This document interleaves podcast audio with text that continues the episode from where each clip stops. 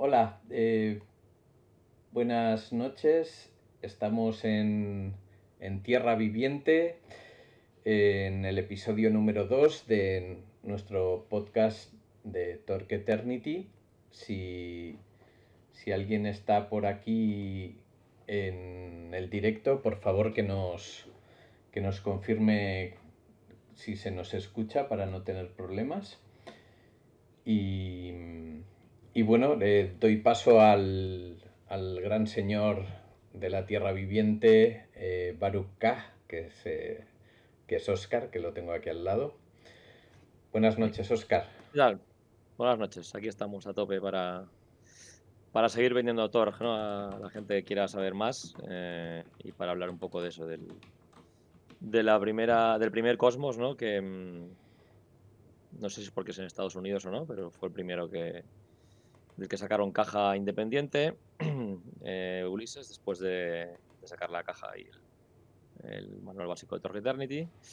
Y bueno, eh, hablamos un poco de, de, del cosmos y de, y de qué es lo que lo caracteriza y de qué es lo que lo diferencia de, los demás. Hablamos de un, eh, de un cosmos que invadió una parte de Norteamérica en el día 1 de invasión, con unos puentes, eh, ¿cómo se llaman en castellano? Puentes eh, cataclísmicos, ¿no? Es algo así, ¿no?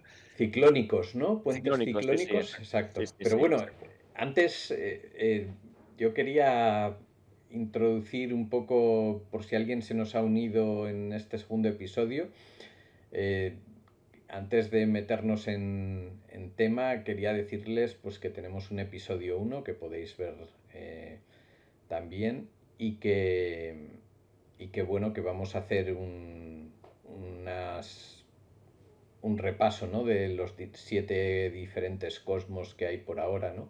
aunque hay más, pero los que salen en el manual que tenemos traducido en castellano. Y, y que íbamos a empezar con Tierra Viviente, que, que, más o menos nos lo hemos preparado, hemos tardado un mes eh, con gran esfuerzo y tomando notas, eh, hemos hecho un, un, resumen fabuloso y perfecto para, para poderos compartir hoy este, este maravilloso sistema que es Tor. ¿no? Y, y, bueno, como, como empezabas, eh, ¿tú vas a hablar de lo que viene en el core o vas a sí. hablar también de lo que viene en el suplemento de Tierra Viviente? Porque también hay las cajas, ¿no? Vamos a hacer una mezcla un poco de todo, ¿no? Yo creo. Eh, vamos a hablar de lo que se habla, de lo que aparece de Tierra Viviente en el, en el básico. Uh -huh. eh, y, y, luego un poquito por completar contenido, lo que se expande en, en, el, en, en la, el, libro de suplemento dedicado a Tierra Viviente y en la caja que se, que se dedicó, ¿no? Pero en realidad lo, lo, que vamos a comentar, que básicamente es geografía, o sea, qué partes cubre, un poco lo que ha ocurrido desde la invasión, axiomas y leyes, cosas así. En principio eso, todo sale de, de escrito en el básico. Yo creo que además, eh, como es un segundo episodio y vamos a ver si la gente se va un poco enganchando a Torg, podemos aprovechar para bueno, para explicar un poco también mejor todo el tema de lo que son axiomas y leyes y, esas palabras tan raras que, que, tanto se repiten en Torg y que a veces supongo que la gente puede confundirse y no saber muy bien cómo funciona. Así que vamos a ir poco a poco. Si yo me he venido muy arriba, muy rápido, vamos a ir poquito a poquito. Sí, tenemos, de, de hecho tenemos un, un, espectador y estaba oh. saludándole ahora en el chat, que es David Montilla, creo que es. Sí. Y... Gran David y espero, pues bueno, si tienes cualquier pregunta, David, nos, nos escribes. No sé si nos daremos cuenta del chat, pero bueno, luego lo re iré revisando.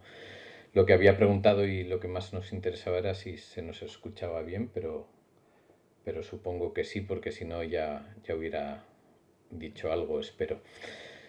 Pues nada, eh, pues nos metemos ¿no? con lo que es Tierra Viviente. Vamos a hablar de Tierra Viviente, sí. Tierra Viviente es lo que decíamos, ¿no? Es uno de esos siete cosmos que el día uno de invasión eh, atacan la Tierra al mismo tiempo y este es el que ataca a Estados Unidos. Unos puentes ciclónicos, ¿no? Que en todos los eh, cosmos se repiten eh, la misma estrategia, que son como grandes, bueno, puentes que se desploman desde, desde el cielo, cada uno con sus peculiaridades estéticas y sus detalles diferentes, pero todos son eso, como estructuras llegadas de otro mundo, por el que empiezan a bajar, pues en el caso de Tierra Viviente, empiezan a bajar eh, lo que a, ojos de los humanos normales son dinosaurios supuestamente extinguidos y hordas y hordas de hombres lagarto armados con eh, todo tipo de cacharros primitivos, lanzas de piedra, eh, cosas así. el terror se extiende rápidamente, primero en en los puntos más cercanos de los, de los puentes, que caen varios. los más importantes, sobre todo, son los dos que caen en la costa este de Estados Unidos, que son Nueva York y, Atlanta. Eh, la aventura día 1, de hecho, eh, del, de que podéis disfrutar en el, en el libro de, de, que sacó Epicismo, está ambientada en Nueva York, justo cuando ese puente cae ahí en, en, medio de la Gran Manzana. Y bueno, sigue las aventuras eh, de, de, un grupo de, básicamente de neoyorquinos o de visitantes de la ciudad que intenta escapar porque Nueva York se convierte rápidamente en una pesadilla para, para sus habitantes. Esta no la hemos jugado, ¿no, Luis? La que nos falta. nos falta.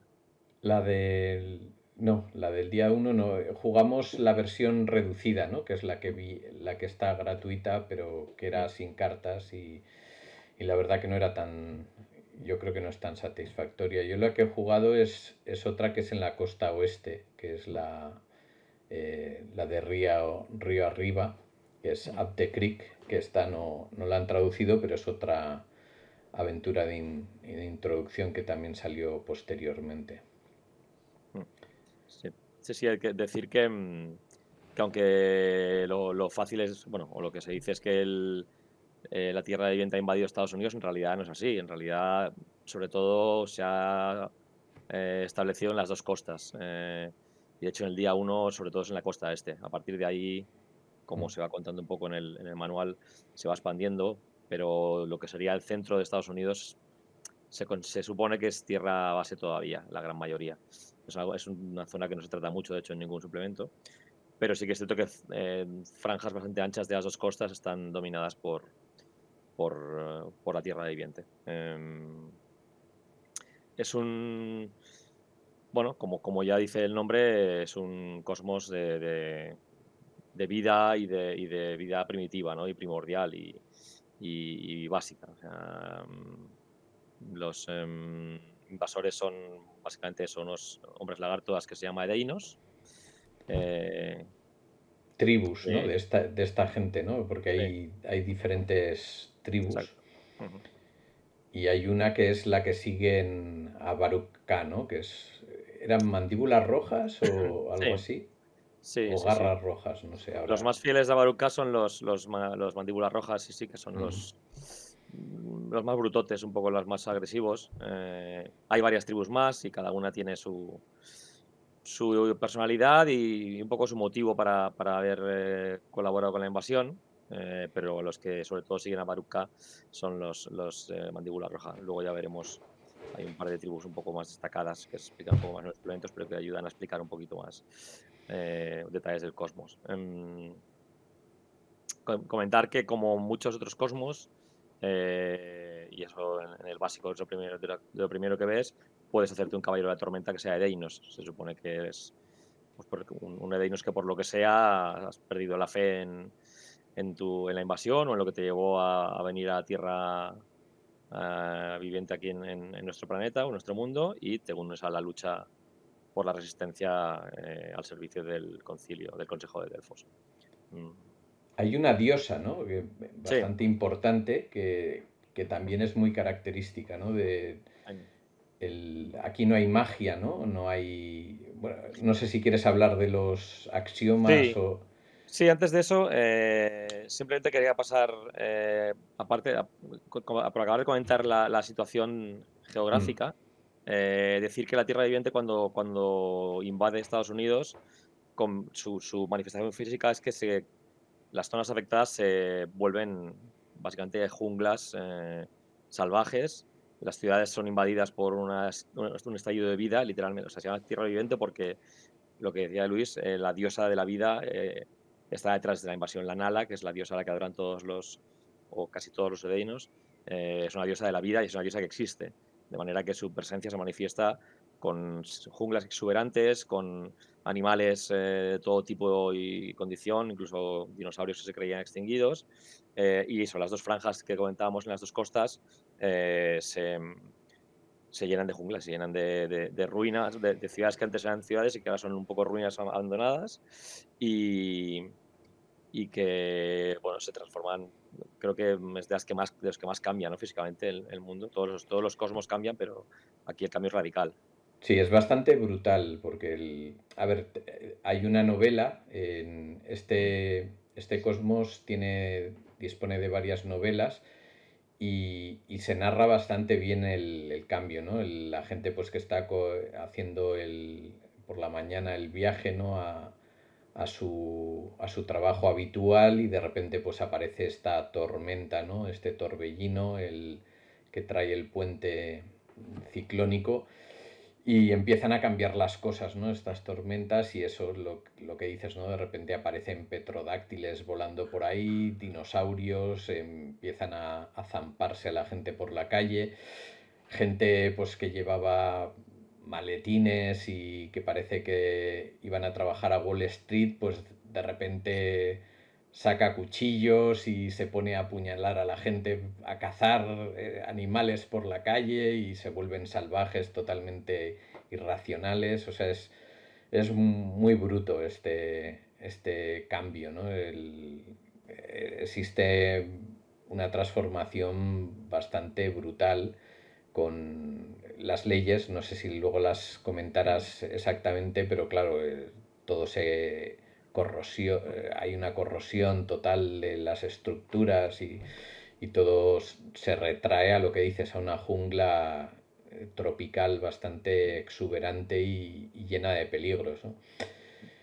Y, bueno, todo esto dentro de zonas pobladas con un montón de población y, todas las consecuencias que ello trae. ¿no? tribus urbanas pues acaban siendo salvajes, eh, hacen aberraciones ¿no? con, todo lo que hay, pues eh, nuevos pandilleros que son los nuevos dioses, seguidores de, del Baruká o intentando ganar su favor, o sea, es, uno de los cambios más bestias.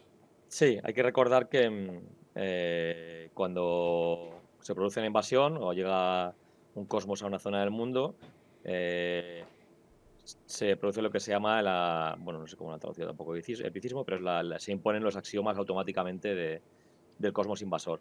Eso no mata a nadie, per se, o generalmente no mata a nadie. Eh, automáticamente los que matan son los que llegan a través del puente. Lo que hacen los axiomas es que transforman a todas las eh, personas que hay dentro de las estelas de influencia a la realidad invasora. Eh, entonces es lo que comenta Luis, ¿no? O sea, aquel que no tiene energía la posibilidad, o sea, aquel que no tiene la capacidad para resistir esa invasión, o sea, lo que son los ordis, las personas vulgares y corrientes, todos, no de inmediato, pero tarde o temprano, acaban transformándose, adaptándose a lo que el cosmos tolera. Y aquí, si quieres, hablamos de lo que son los axiomas y las leyes, ¿no? Es decir, mm, las cuatro, cada cosmos tiene cuatro, cuatro axiomas, eh, que son fijos a todos ellos, eh, que son el axioma mágico, el axioma social, el axioma espiritual y el axioma tecnológico. Em, el cosmos es, digamos, que es inteligente y que cualquier cosa que está por encima de cada uno de esos axiomas en el momento en el que se impone, lo transforma. De manera que, y es algo constante, es decir, eh, eh, los, únicos que aguantan la transformación son la gente con energía de la posibilidad, pero solo las afecta a sí mismos. Es decir, si tú eres un caballero de tormenta que pues estás en la tierra viviente y llevas una pistola, esa pistola funcionará mientras tú la tengas en la mano en cuanto la sueltes y la dejes un rato en un sitio, esa pistola muy, probablemente se transformará en un palo o en cualquier cosa que, se, que sea tolerable para la realidad en cuestión. Entonces, eh, esos son los dos, los principales, el principal problema ¿no? de, la Tierra Viviente a la hora de que eh, Estados Unidos se organizara. El, axioma de tecnología de Tierra Viviente es bajísimo, es una tecnología 6. Eh, el, elemento más avanzado que existe es una lanza y un arco.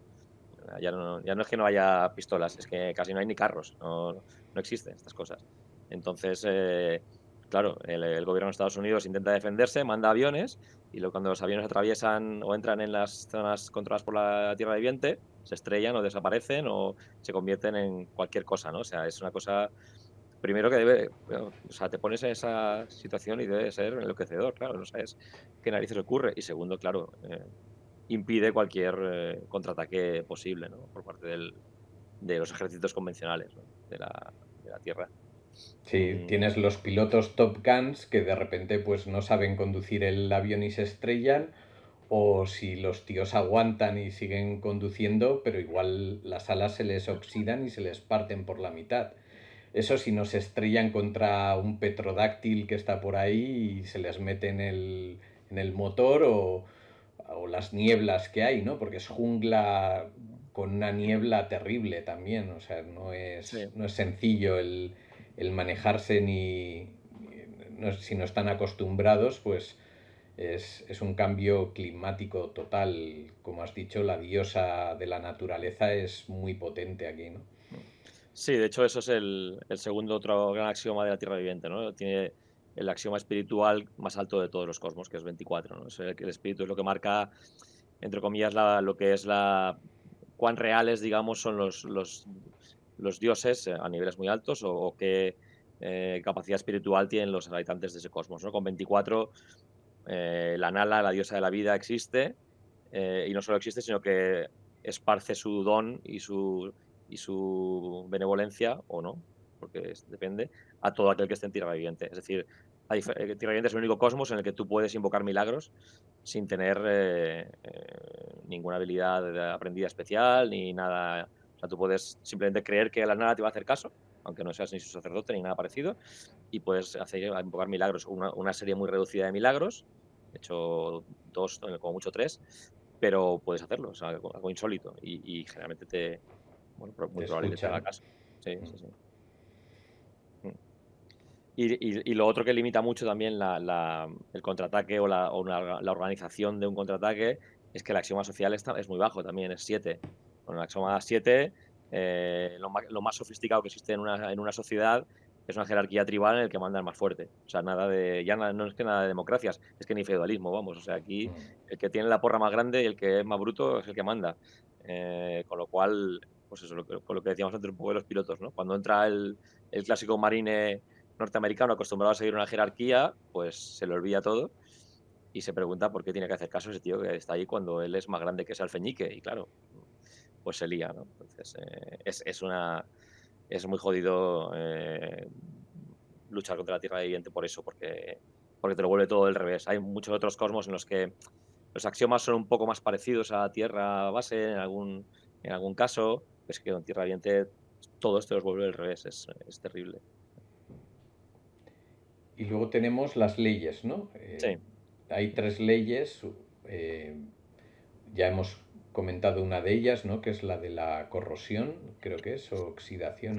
Sí, la, en realidad, em, sí, es la, se llama la ley de la vida, ¿no? Es decir, que, como la nala está presente en todos lados, la vida eh, se expande, pero claro, la vida es un ciclo, con lo cual todo ocurre mucho más rápido. Es decir, cuando eh, no es que envejezcas mucho más rápido porque mientras estás vivo pues no pasa nada, pero objetos inertes o, cuerpos de gente que ha fallecido, eso eh, se deteriora muy rápidamente y cosas que, yo qué sé, a lo mejor te puedes encontrar el esqueleto de alguien que murió en taller eh, y que eso se ha, se ha, corrompido, o se ha, se ha desgastado. Y con los objetos lo mismo, dejas un objeto de metal trabajado, pulido, suelto un rato y probablemente cuando te lo encuentres esté otra vez totalmente oxidado.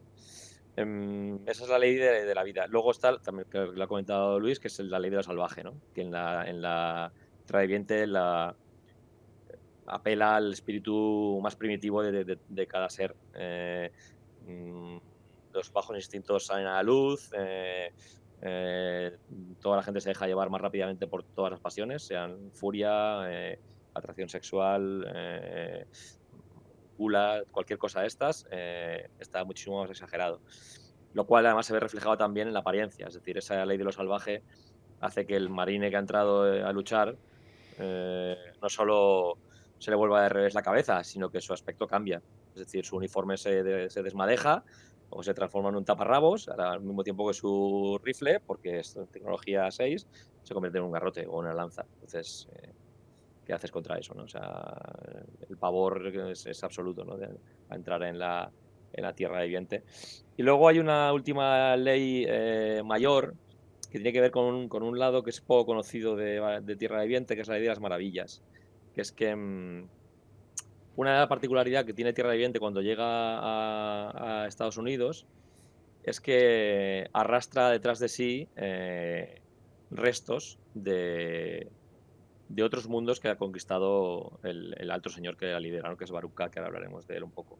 Eh, no está del todo claro por qué, dicen que es la influencia de la Nala, pero al, al, establecerse la Tierra Viviente en Estados Unidos, aparte de toda esta jungla que aparece, toda esta mandanga, eh, hay eh, lugares pequeños y muy, muy reducidos en los que se reproducen trozos de otros cosmos que Baruch ha conquistado y que coexisten con Tierra Viviente sin problemas. O sea, son como reductos comparables a los, a los hardpoints, a los puntos de anclaje, creo que se llaman en castellano, que es donde, pues, sitios pequeños donde los axiomas terrestres aún, aún existen. Estas, estas, eh, estos mundos perdidos, como las llaman, eh, son eh, eso, pequeños reductos de otros cosmos que pueden ser de cualquier tipo. O sea, de hecho, los, los, ejemplos que se ponen, por ejemplo, son de cosas casi futuristas, por ejemplo, o, que no tienen nada que ver con ni con Tierra Viviente ni con Baruch ¿no? Y, y la ley de las maravillas es eso, ¿no? Que, la Tierra Viviente permite la existencia sin problemas de esos pequeños reductos, ¿no? de esas pequeñas maravillas. Sí, es, lo que diríamos, de repente en medio de la jungla, pues encuentras un templo perdido con maravillas dentro, ¿no? Eh, objetos especiales y tecnología especial y, cosas que, son dignas de investigación y un poco Indiana Jones, ¿no? En cierto modo, el, el descubrir sí, hay, templos. Sí. Hay todo, porque creo que se, me parece que en la día 1, me parece que sale un, una, un, un, sitio de estos y es una cosa muy extraña, así como con, con columnas de cristalinas muy altas, o sea, como muy rollo Superman en la Fortaleza mm. de la Soledad, que es como que está ahí, me parece que está, no sé está en medio de Nueva York o por ahí, y tienes una opción de meterte a echarle un vistazo, ¿no? Y, tiene unos axiomas totalmente diferentes y, y, es un poco eso, el, rollo de la aventura de, bueno, de repente algo ahí totalmente diferente y a ver qué encontramos aquí, ¿no? Porque puedes encontrar, igual puedes encontrar algo que te ayude, o igual encuentras a alguien que, te, que se te merienda, evidentemente. Pero bueno, le da como mucha variedad. Mm. Y antes has comentado lo de los hardpoints o los puntos estos, que es algo bastante importante también porque eh, este cambio de cosmos tan brutal pues es algo progresivo, o sea, no es que de repente pues la ciudad cambia completamente y tienes de todo, sino que va creciendo y va expandiéndose en, en, terreno según, según avanza el, cosmos y invade todo, pero hay ciertos puntos pues eh, normalmente en los libros pues son las bibliotecas, ¿no? La Biblioteca Nacional, un museo importante. Eh, esos sitios pues eh, permanecen invariables y, normalmente es donde se refugia la población que sobrevive, ¿no? Eh, de hecho, en, bueno, luego hablaremos de las tres ciudades que salen en un suplemento, pero, pero bueno, hay, hay fuertes y, y, zonas donde aprovisionamiento donde todavía pues se pueden enviar tropas y tal, pero claro, siempre y cuando no se salga de, esa zona, ¿no? En cuanto alguien sale de ahí, pues sufre la transformación. Entonces, la idea es que Delfos, que son eh, la sociedad esta con los caballeros de Delfos, pues eh, de la tormenta, perdón, pues estos caballeros pueden soportar esos cambios y hacer incursiones ¿no? y, ayudar a estos centros que resisten el, cambio ¿no? y la invasión. Y, bueno, el, es, es, bastante chulo porque hay, hay, hay, sitios bastante divertidos, ¿no? que son puntos, pues puede ser la campana o una campana, una iglesia, una biblioteca. En, el caso de la aventura que jugué de Río Arriba, pues dicen que hay una casa de un museo que sobrevive en, y es, la casa de los Goonies. Si has visto la, casa de, la película de los Goonies, pues zonas así pues resisten el, cambio y la población está ahí. Sí, se supone que cuanto más relevante es el lugar a nivel de representación de valores que son importantes dentro de la Tierra, más posibilidades tiene de mantenerse como un hardpoint, de, como, de conservar sus axiomas. ¿no? Entonces, muchos eh, monumentos eh, muy famosos, por ejemplo, son, son puntos de anclaje. Por ejemplo, el, punto de resistencia más, más, más importante de, en el ciberpapado es París, que tiene un hardpoint cuyo, centro, cuyo epicentro es la Torre Eiffel, por lo que simboliza para la para la, bueno, pues para la cultura francesa, para la raza humana en general, ¿no? Y es eso, ¿no? Pues lo que dices tú, sitios que tienen una relevancia por lo que sea, no tienen que ser solamente culturales, no pueden ser pues espirituales, pueden ser de todo tipo, ¿no? Y, y, son muy importantes en la, en la, resistencia y en la lucha contra los cosmos invasores, porque claro, sin un, sin un hardpoint al que tú puedas refugiarte, claro, según qué incursiones, no hay tantos caballeros de la tormenta ni gente con posibilidades como para hacer una, una ofensiva organizada, quiero decir, tienes que encomendarte a que tengas grupos pequeños, varía un poco cada cosmos, ¿no? pero tienes que vivir de grupos pequeños que, que, sabes que sí que se pueden mover porque son tienen energía la posibilidad y que a lo mejor pues llevan provisiones a, a los tíos que están ahí encerrados en el Smithsonian o en sitios así. Es, es muy chulo el, el concepto de, de los hardpoints es muy chulo. Y bueno, el, ¿qué nos queda hablar? hay cartas. Sí, hablemos, un poco de, hablemos un poco de Baruch antes de pasar aquí esas cartas y de los Edeinos. El alto em, señor, sí. Sí. Baruch es el, es el líder de la Tierra Viviente. Es un pedazo de Deinos enorme y muy, muy chungo y con muy mala leche.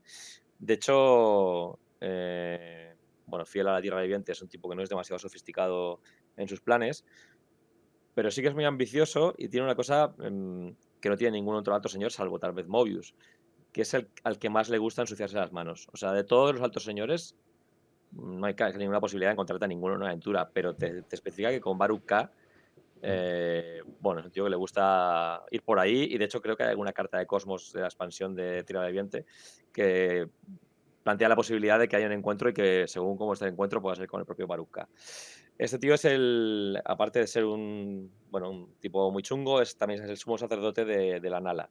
Eh, eh, por lo tanto es, eh, bueno, tiene, tiene importantes poderes espirituales y de hecho, conforme avanza un poco la guerra, el, tío tiene uno de los, los momentos trascendentales de la guerra, es cuando con un milagro brutal que invoca, lanza un terremoto espectacular que destruye por completo todo Seattle eh, donde había un punto de anclaje importante que estaban ahí como una, resistencia bastante organizada y se la lleva por delante con un terremoto invocado por este tío.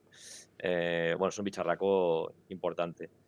Pero, eh, aparte del, concilio de Delfos y de, demás cosas que intenten ponerle por delante de la tierra base, tiene un, una espina clavada en su propio en su propio seno, vamos a decir.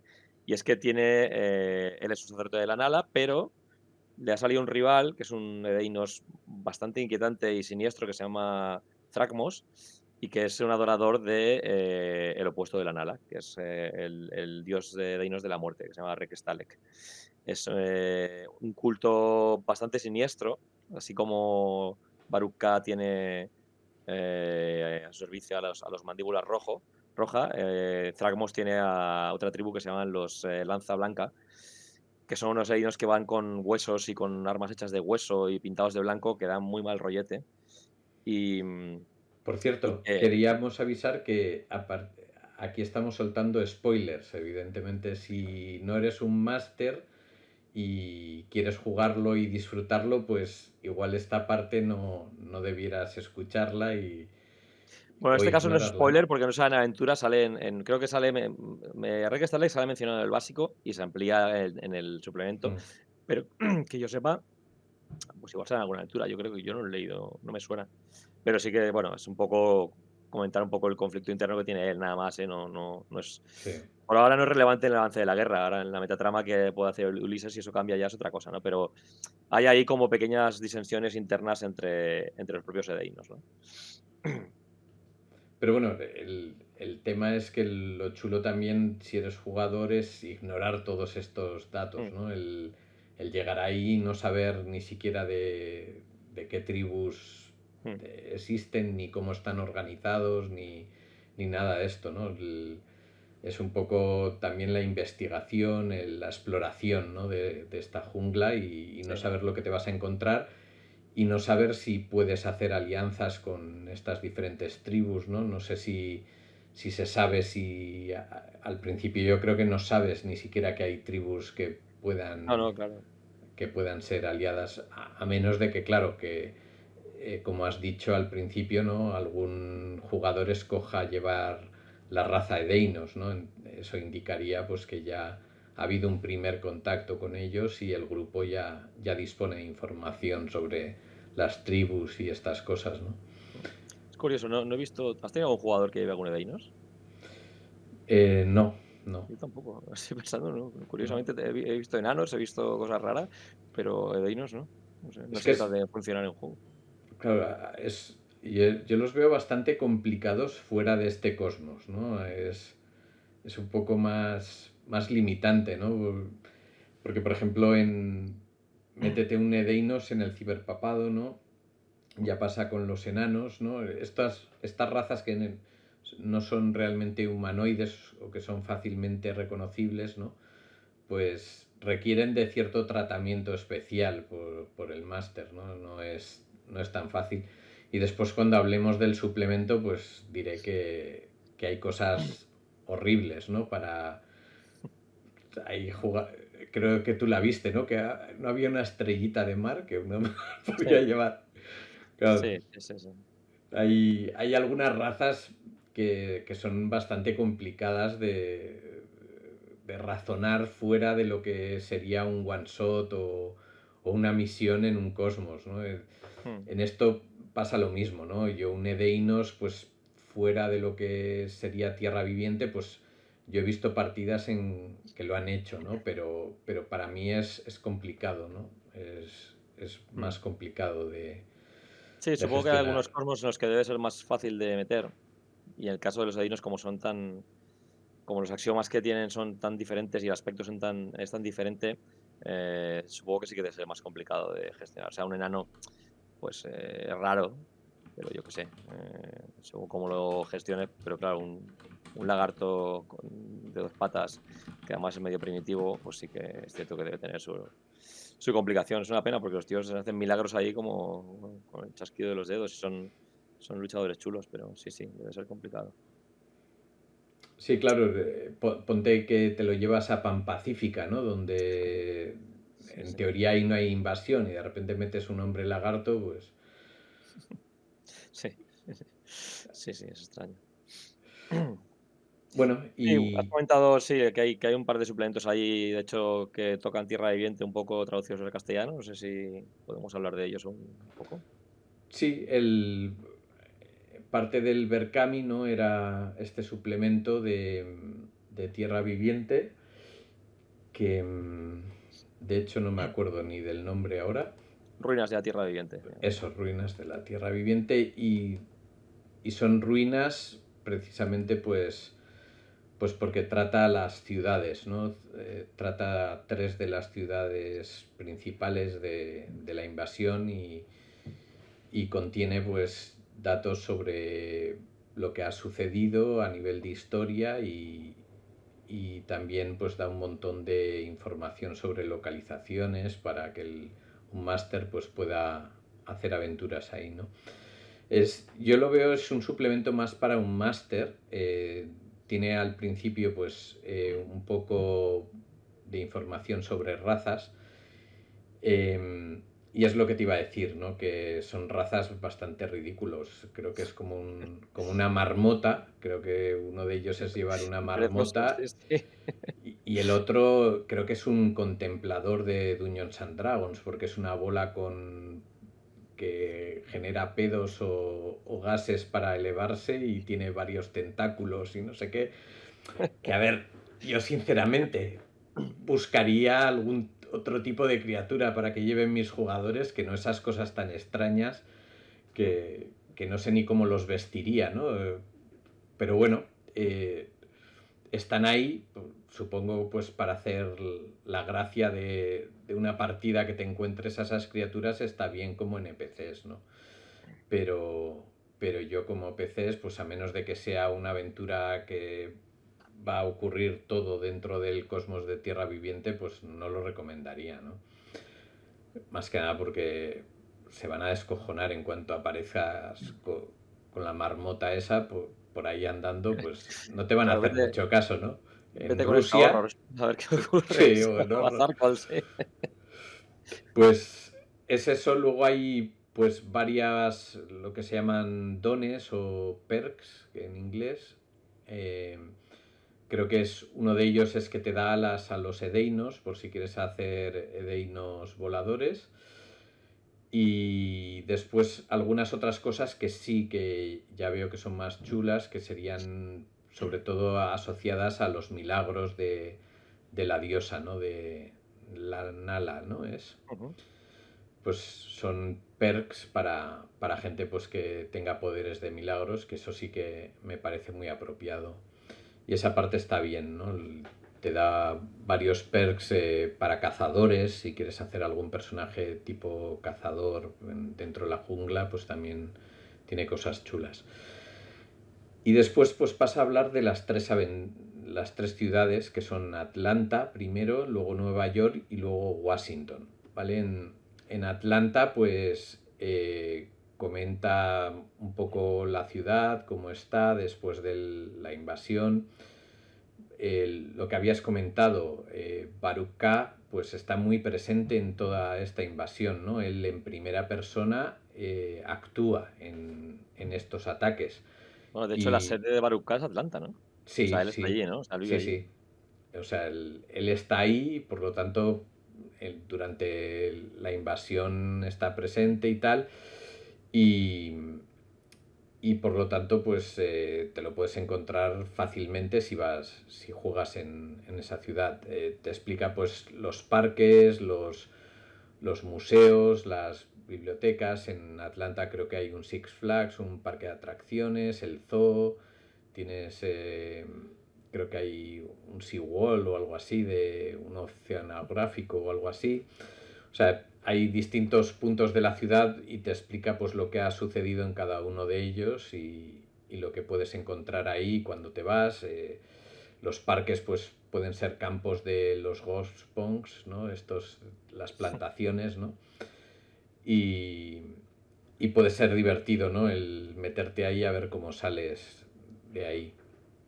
Entonces Atlanta es, eh, la resistencia es básicamente subterránea, por lo visto pues hay centros comerciales y galerías y tal que eran subterráneas, entonces los caballeros de Delfos pues tienen ahí un, recurso bastante eh, potente a través de los subterráneos con trenes y tal y, por lo visto pues los edeinos no han, no han encontrado todavía estos túneles y, la resistencia actúa por ahí, ¿no?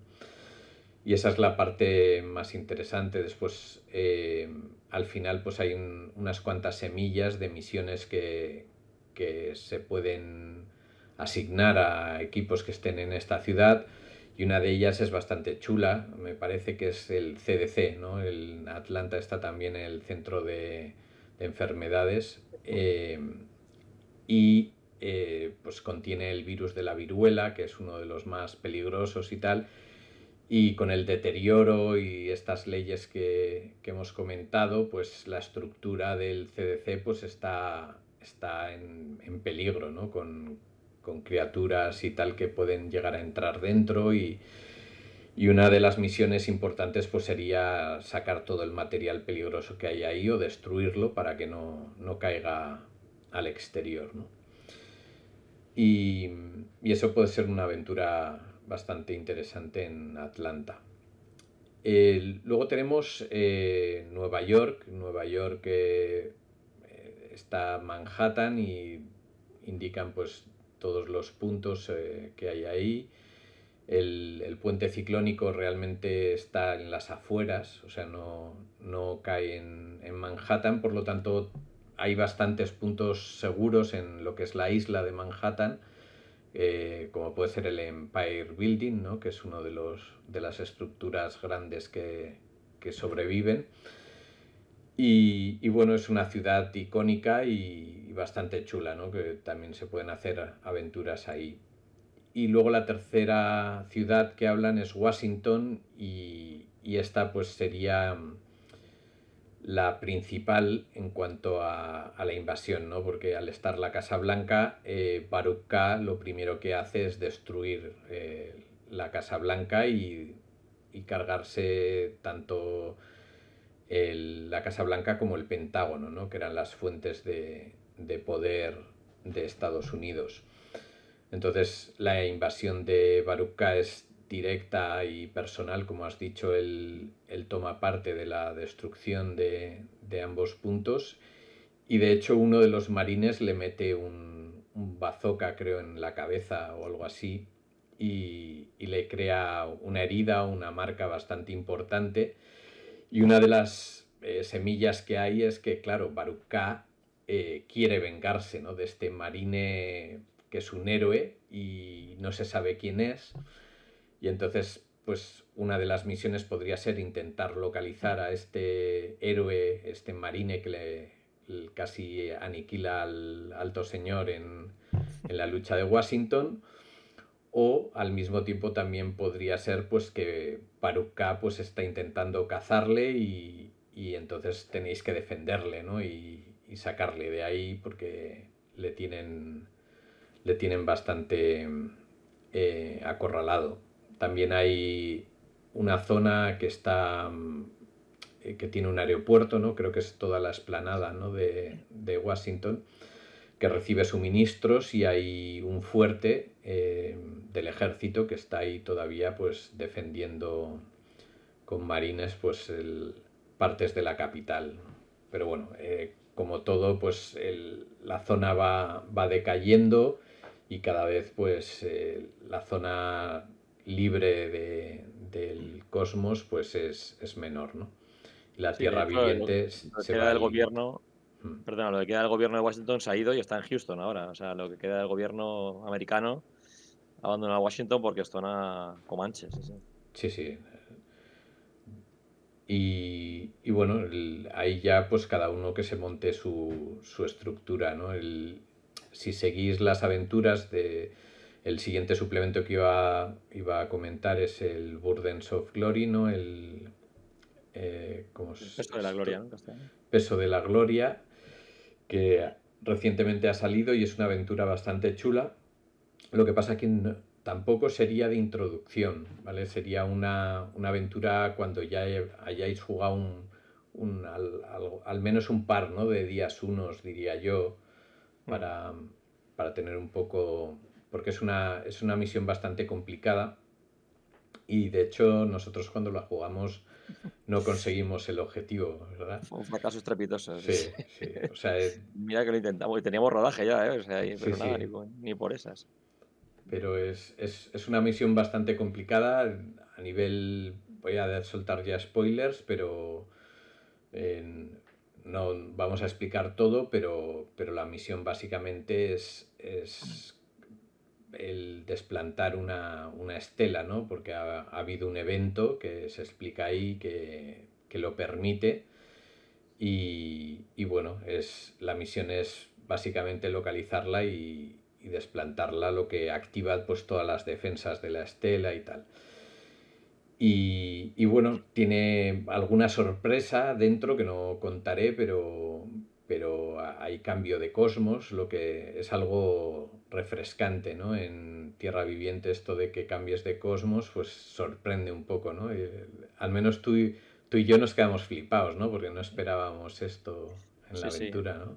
Además no solo es un cambio de cosmos, sino que además es un cambio de cosmos que tiene mucha relevancia, eh, es decir, eh, la aventura eh, la publica en las Gen con Ulises, eh, que publicaba, no, sé si el año pasado hizo, pero bueno, eh, cada año publicaba una especie como de aventura que son sencillitas, pero que a la vez pueden tener eh, incidencia sobre la metatrama, la metatrama de la guerra. Y en función de cómo la, gente que la juega les piden feedback para saber cómo, qué ha pasado, y en función del feedback de la gente, la metatrama de la guerra en los, en los productos posteriores ha avanzado de una forma u de otra. ¿no? Y el peso de la gloria fue la primera que sacaron. Y esa sorpresa que comenta Luis, que no destriparemos, eh, si todo sigue el, desenlace que debería tener, tiene una influencia muy importante en una campaña posterior. Eh, es decir, es una, podría considerarse que si, tiras por ahí es un prólogo para, jugar una campaña más adelante. Luego, pues, si, no quieres jugar la campaña tampoco pasa nada, simplemente es ese cambio de cosmos con sus complicaciones. Es, una aventura chula y chunga. ¿eh? Mm. Y, bueno, la idea que has dicho, pues Ulises en teoría escucha los resultados de estas aventuras especiales para luego modificar, lo que yo sospecho que ahora ya no tiene tanta relevancia como antes, pero, pero bueno, en su momento escucharon los resultados para, para poner ahí pues el desenlace de, de esta aventura y que tuviese peso en, en el año 1, ¿no? en los eventos. Y es una aventura muy recomendable, sobre todo por el tema que trata y por las posibilidades que, que traen a una campaña. ¿no? si habéis tenido cierto rodaje con Aventuras Día 1, es una, es una buena aventura para, para jugar. Y bueno, la tenemos traducida y con estos dos suplementos pues tendríamos todo el material, ¿no? Luego podéis rascar pues alguna aventura eh, en las aventuras del, libro Delfos, ¿no? De, Misiones Delfos, que hay, hay alguna de la Tierra Viviente. Y en el día 1 pues hay una también bastante larga que, está, que está bien. Mm. Eh, si os gusta, pues es una buena introducción a este cosmos. Y luego, si sabéis inglés, pues tenéis novelas eh, que yo creo que para un máster pues ayuda un montón a inspirar y a entender lo que, lo que ha sucedido y, son bastante chulas. O sea, yo, yo me las he leído y disfruté bastante, o sea que lo recomiendo. Hmm. Eh, no, ganarán ningún premio de, de, escritura ni tal, o sea, no esperéis que sean ahí un, una pedazo obra, pero a nivel ambientación son de 10. O sea, si, buscas eh, entender la ambientación y, que te la expliquen con una aventura, eh, eso lo cumplen a, la maravilla. O sea, es un, es, un material muy recomendable. y además hay cosas en las novelas que sin ser eh, trascendentales, hay detalles de información que luego, yo me acuerdo que en ahora, ya no, ahora no hay, claro, pero en las primeras cajas, cuando te leías los manuales, decías, ¿y esto, este dato que comentan aquí, de dónde sale? Porque no lo menciona en ningún sitio. Y resulta que era algo que era comentado de pasado en una novela, que dices, lo tiene todo ahí muy bien hilado, sí, sí. Son entretenidas, sí, aunque no son, eso, no son premios Nobel, pero son, son muy entretenidas. Y por ejemplo, algunos de los pregenerados que, que tenéis pues en la pantalla, pues son personajes de estas novelas, ¿no? O sea, lo chulo es que si te gusta la aventura o la novela que lees, pues luego tienes la hoja con el personaje por si lo quieres llevar y jugar, ¿no? y eso está bastante bien. Creo que en realidad la, chica, ¿no? La, sí, la, la, chica salvaje, pues está, explican un poco su transformación. Es como un día uno de lo que le pasa a esta chica y cómo sobrevive y cómo escapa y tal y, y lo que le sucede, ¿no? Porque aunque sea caballero de la tormenta, pues se, convierte en una sacerdotisa de la diosa, ¿no? Pero sufre la transformación al cambiar al cosmos, eh, aunque sea caballero, pues es, es, perteneciente a la tierra viviente, ¿no? Entonces, eh, a diferencia de otros, pierde bastante de, de los conocimientos de tierra base, ¿no? Sí, eso es importante recordarlo, ¿no? Que aunque tú tengas energía la posibilidad, eh, la llegada de un cosmos te puede transformar. Seguirá siendo un caballero de tormenta o bueno, un, ser con posibilidad o energía posibilidad, pero puedes haberte adaptado al cosmos que llega, ¿no? Que eso también es una hmm. eh, variante interesante, ¿no? Eh, que también añade eso, pues versatilidad al juego y, variedad. Y no sé, con esto, ¿tú recomendarías este, esta este Cosmos. A ti no es uno de los que más te guste, ¿no?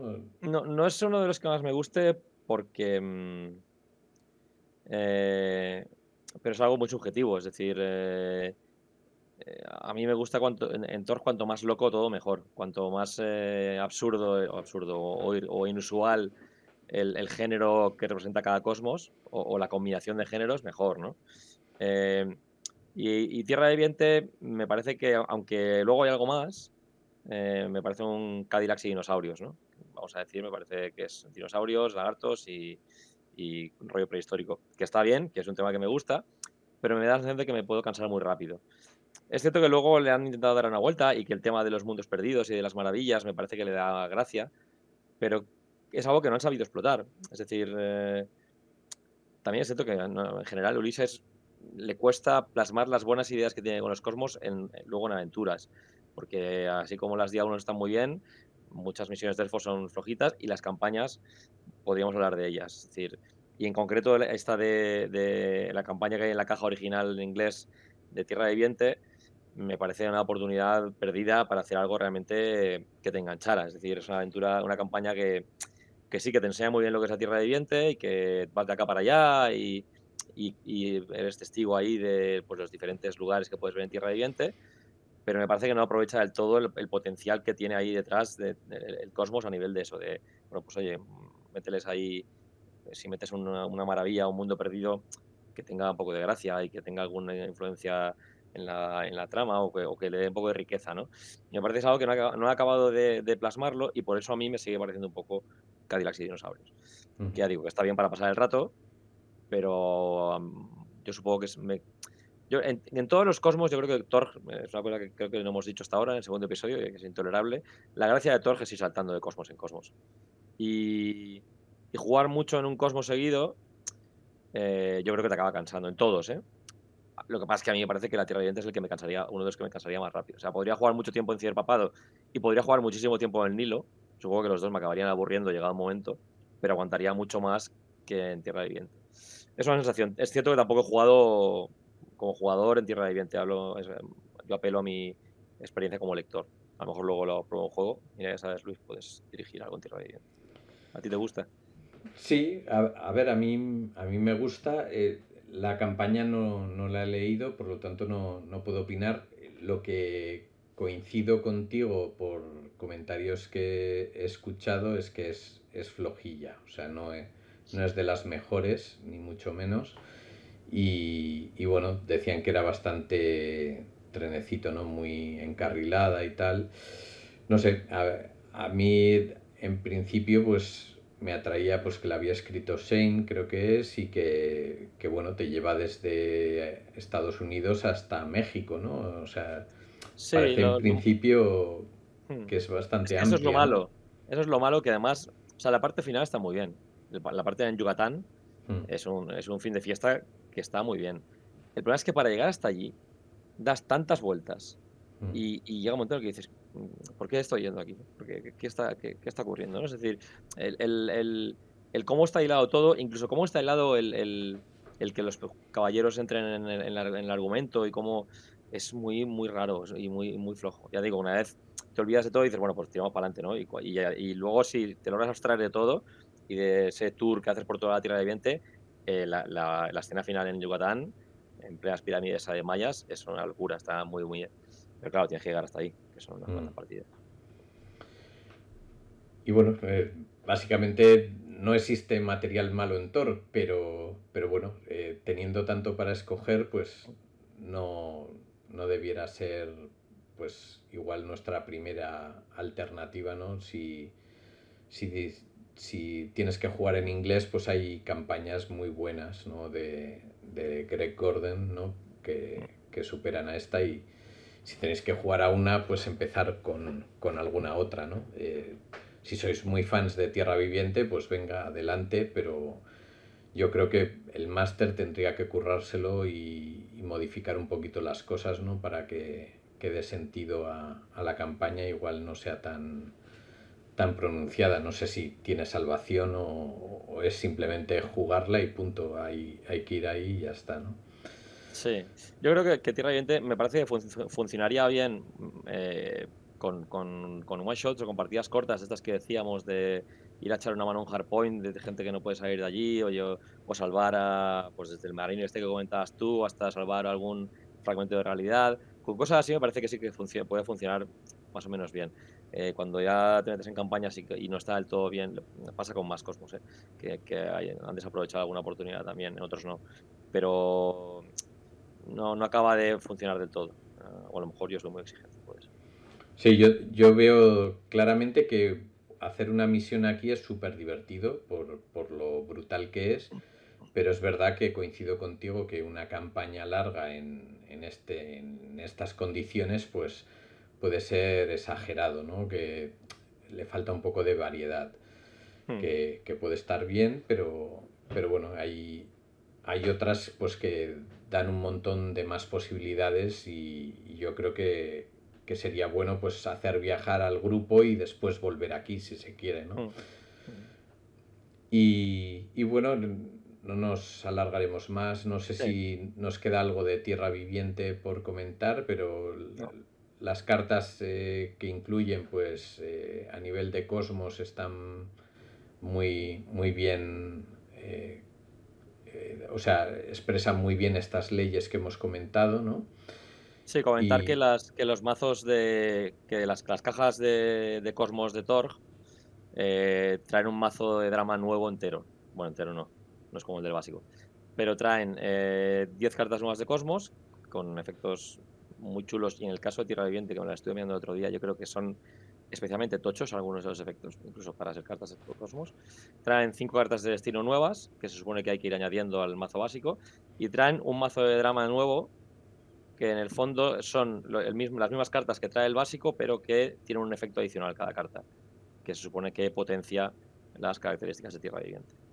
Que recomiendo utilizar si se puede, si controlas inglés y ya tienes un poco de rodaje, le dan bastante más vidillas y es posible a las cartas de iniciativa. Y bueno, el... yo creo que con esto cerramos Tierra Viviente. Hay muchas posibilidades para introduciros en, este cosmos. Eh, las aventuras de inicio comienzan ahí, yo creo. Y luego tenemos el día 1, la primera creo que es en Tierra Viviente, ¿no? O sea, es... Es, es larguita además, eso, para varias sesiones. Sí, es larguita. O sea que que si os gustan los dinosaurios y tal, pues eh, es algo divertido para comenzar y bastante brutal. Em, no sé si en esta sección ahora nos tocaría hablar un poco del infiniverso, no sé si tenemos alguna novedad que haya salido en Drive-Thru al respecto, algo que sea renombrable. Yo últimamente no. Eh, lo único ha sido tus tapetes, ¿no? Que colgaste ah, unos tapetes de, para jugar en la plataforma VTT de, y si juegas a Tor, pues te puede ayudar a, colocar cartas y organizar un poco lo que sería el, la mesa de juego, ¿no? Colocando sí, hay unas, sí, son unos JPGs ahí en diferentes formatos que están ahí en Paga lo que quieras para que la gente que se lo pille y si juega en, pues en cualquier VTT lo puedes tener de referencia para poner cartas, incluso tienes ahí un espacio para colocar tokens en los diferentes pasos de una persecución o de una tarea dramática. Bueno, es un intento de, facilitar un poco la, puesta en mesa de Thor, que a veces puede llegar a ser un poco caótica y que te puede desbordar un poquillo.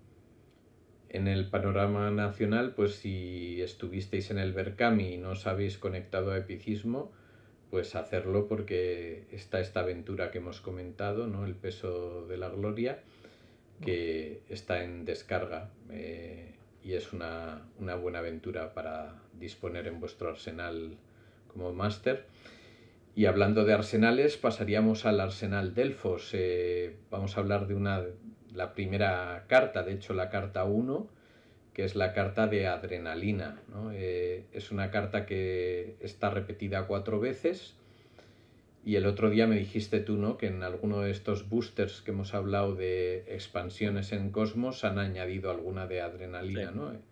Que era en Ciberpapado. Parte de Ciberpapado, sí. sí. O sea que, por lo tanto, tendríamos cinco cartas de, del mazo de destino con adrenalina. Es una carta muy chula y muy útil, pero que puede llevar a confusión, ¿vale? Alguna vez nos, tienta el utilizar esta carta para alcanzar gloria, ¿no? El, es una carta que te da un más 3 a la tirada y, y claro, eh, muchas veces dices, ah, estoy en 59, ¿no? Para alcanzar gloria, pues le meto la carta de más 3 y llego a 60, pero no, es, es un bonificador, o sea, es el bonus a la, a la tirada final de, de, tu habilidad y no modifica el dado, ¿no? O sea, el, eh, tampoco modificaría en, en, tiradas de disparo, ¿no? El, que eso es otro, otra de las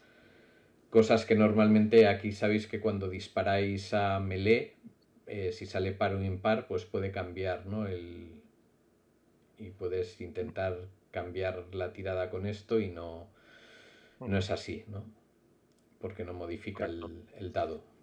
Sí, hay que recordar eso, que las cartas, los bonificadores de las cartas, eh, o los bonificadores en general, de hecho, siempre mm. afectan al, al, total de acción, no a la tirada de dado. Es decir, el, la tirada de dado simplemente eh, sea lo que sea, sea un 1 o sea un 60, simplemente te generará un bonificador. Eh, pues las cartas son otro bonificador más, pero nunca se suman a la tirada de dados, se suman siempre al, total de acción de cada, de cada jugador. ¿Y recuerdas alguna, alguna utilidad de, esta carta adrenalina? Hombre, está bastante bien. Es decir, eh, Torge es un juego en el que, en que la destreza eh, es básica. Es decir, hay tal cantidad de acción que tener adrenalina a mano es, es importantísima. Eh, bueno, yo más que. Yo recomiendo que se. Más que usarla para determinar si consigues una tirada o no, esa tirada es la carta de referencia cuando tienes que cambiar el nivel de éxito. ¿no? O sea, cuando necesitas eh, llegar a, pues a, un, a, un, a un éxito bueno, un éxito excepcional, y te has quedado a dos, pues mira, tener una adrenalina te, te va perfecto porque consigues ese, ese efecto añadido, ¿no? Si es un ataque de interacción sobre todo, ¿no? O es un ataque cuerpo a cuerpo, ¿no? Tirar un, un dado de bono más de daño puede suponer la diferencia entre hacerle pupa al malo o no. tener ahí una adrenalina a mano siempre va bien. Y por lo tanto es una carta buena tener a mano, guardada o eh, que alguno de vuestros compañeros tenga una disponible siempre para echar mano de ella y salvar una tirada. Pues bueno, con, esto yo creo que acabaríamos nuestra resumida pasada por la tierra viviente y, y el alto señor de Baruká ¿Y qué nos tocaría la semana, bueno, iba a decir la semana siguiente, no, el, el mes o dos meses siguientes, ¿no? Veremos. Capítulo, eh, pues ahora me haces dudar. Eh, ¿Nilo o Ice? Nunca me acuerdo cuál es el que salió antes. Eh, yo creo que es Nilo. El, sí, el Cosmos 2 es Nilo, que es, mm. es, el que salió después en el Kickstarter. Y es uno, uno muy chulo, ¿no? Es uno de nuestros favoritos. Es mi favorito, sin duda, sí, sí. Eh, por todo, por, el, por el, la ambientación que da, por el, alto señor que tiene, que es fantástico. Es un, un villano de opereta pulp que, que, que, solo puedes quererle a Mobius. El faraón loco, solo puedes quererle. Luego tiene, tiene un montón de cosas de las que hablaremos, pero es un, un cosmos que, que es divertidísimo en cualquier partida que juegas. Es, es no parar, es una es eso, es Indiana Jones, es eh, mezclado con, superhéroes, mezclado con ciencia loca, mezclado con una cantidad de cosas que son tan diferentes que acaban funcionando súper bien entre sí y quedan para, para mucha diversión, sí, sí. Así que, a mí me sorprendió el, que mezclan ninjas con científicos, ¿no? Es locos, con aparatos raros, ¿no? Sí, sí, lo, de los... Em, eh, la ciencia extraña es, eh, es una cosa muy, muy extraña. O sea, es decir, eh, hacer una, te permite hacer unas cosas ahí que, combinadas con eso, con, con, señores egipcios, con momias, con. Bueno, es una locura absoluta. Y no sé si podremos hablar de la razón que el, el Torque original estuviera roto era por estos ninjas, ¿no? Yo había oído algún rumor de que precisamente el combate de estos ninjas era desequilibraba completamente, ¿no? Había alguna regla ahí que... Yo no llego a tanto, no recuerdo tanto, pero hay, yo también he leído cosas de que eran una de las cosas que, que desequilibraban por el juego. No la única, ¿eh? es decir, el Torgo original, eh, su problema era que, que fueron sacando tal cantidad de material adicional con tal cantidad de reglas nuevas y que eran más cafres todavía que las anteriores, que era una cosa ingobernable. O sea, además que sacaron mucho material. Hay una cantidad de libros del Torg original que es, es escandalosa. Y, y, supongo que al final se descomplicó todo demasiado. Dijeron, mira, vamos a sacar aquí un módulo en el que acaba todo y así nos, nos limpiamos las manos y ya está. Esperemos que no hagan lo mismo con el año 2. A ver, a ver. Pues tenemos una hora y diez minutos de contenido que os hemos dejado este mes de julio y, bueno, esperamos veros si no es en agosto, en septiembre con, nuestros deberes hechos y otro Cosmos preparado, este a conciencia porque es el favorito de, Oscar y, fue el que me introduzco me introdujo realmente a, a desear jugar este sistema y yo creo que, os convenceremos para, probar esto.